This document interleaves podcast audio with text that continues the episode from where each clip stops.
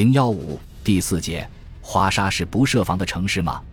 里希特霍芬要求再增派一个 T 幺幺幺航空团，但是他得到的是一个 J 五二运输机大队。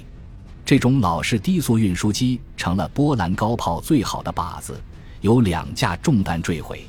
此外，由于使用这种像马铃薯漏斗似的捡漏投弹方法，有的燃烧弹被强劲的东风吹走，落到友邻部队。位于包围圈西侧的第八集团军司令为此大发雷霆。要求立刻全面停止空袭。仅在发生这事几天以前，这个被空军从布祖拉河畔困境中解救出来的第八集团军，这次竟完全拒绝空军的一切支援。布拉斯科维茨上将的理由是，炸弹引起的大火和烟尘只能给陆军炮兵的射击造成困难。当里希特霍芬上午十点钟坐飞机飞到格罗吉斯克的第八集团军前线指挥部时，事态发生了戏剧性的变化。第八集团军司令布拉斯科维茨和陆军总司令布劳希奇都没见他。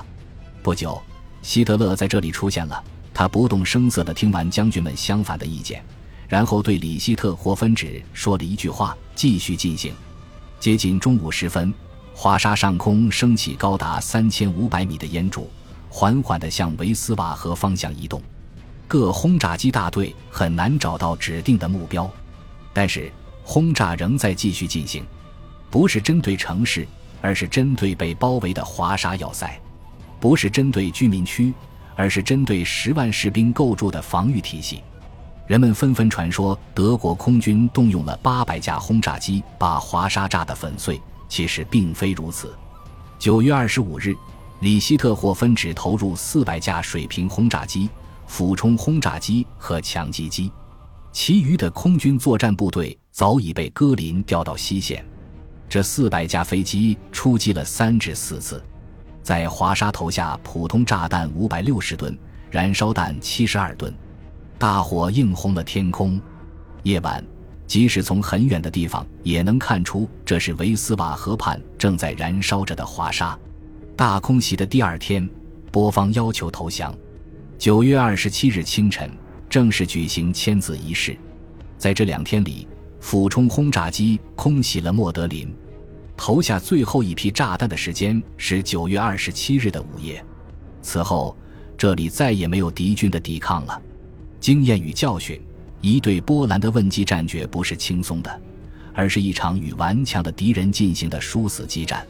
从四个星期的战争进程来看，德国空军的损失是相当大的，人员损失七百三十四人，飞机损失二百八十五架，其中有一百零九架是水平轰炸机和俯冲轰炸机。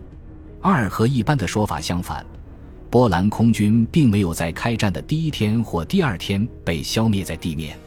特别是轰炸航空旅，直至九月十六日还对德军部队进行了低空攻击。当然，质量和数量都处于劣势的波兰空军是不可能从德国空军手中夺回制空权的。三，德国空军由于直接和间接地支援了地面部队，对加速战争的进程起到了决定性作用。对轰炸敌人机场和工厂所起作用的评价有些过于夸大。而对于破坏敌人交通枢纽和通信网，使敌人陷于瘫痪的作用，倒值得重视。四华沙并不是不设防的城市，而是一座顽敌固守的要塞。在三次劝降都被顶回之后，九月二十五日，只搞了一次大规模空袭，就迫使波兰首都宣布无条件投降了。波兰战役的空地协同作战将成为今后闪击战的样板。但这次战役的经验和教训却说明，德国空军的力量只能在局部战线和一定的时间内进行一场有限的战争。